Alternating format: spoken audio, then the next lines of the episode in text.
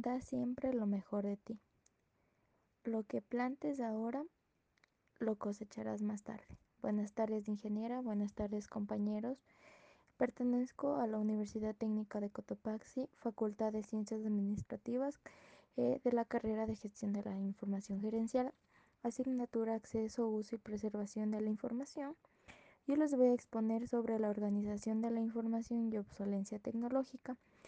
Eh, mi grupo está conformado por Dani Fonseca, Alejandro García, Monserrat Lascano, mi persona, eh, y Richard Torres. La organización de información es un punto clave dentro de la empresa, ya que cuando tenemos de una forma ordenada podemos clasificar los documentos útiles y los no útiles. Podemos desecharlos.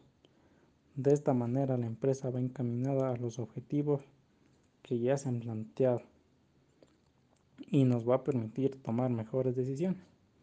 O sea, las decisiones que nosotros tenemos a futuro para que así crezca la empresa. Así la empresa y su personal se desempeña con eficiencia y eficacia. Buenas tardes, ingeniera. A continuación les voy a dar lo que significa obsolencia. Obsolencia no es más que la condición o estado en el que se encuentra un producto que ya ha cumplido con una vigencia tiempo programado para que siga funcionando por la imposibilidad de encontrar repuestos, como en el caso de automóviles o productos electrónicos. A continuación les vamos a dar más, más casos de obsolencias. La obsolencia planificada es la determinación o programación del fin de vida útil de un producto, de modo que, tras un periodo de tiempo calculado de antemano por el fabricante o por la empresa durante la fase de diseño del mismo, este se torne obsoleto, no funcional, inútil. Es normal que los productos se desgasten y poco a poco terminen su vida útil, pero en este caso se trata de una falla planeada.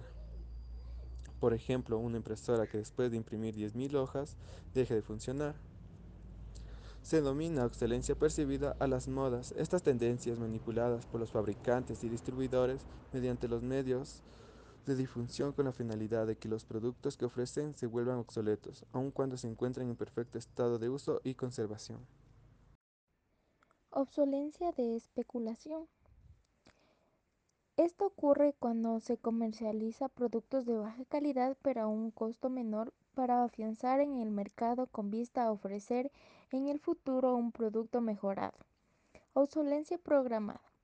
Esto ocurre cuando se prepara la obsolencia de forma premeditada para forzar la compra de un nuevo producto.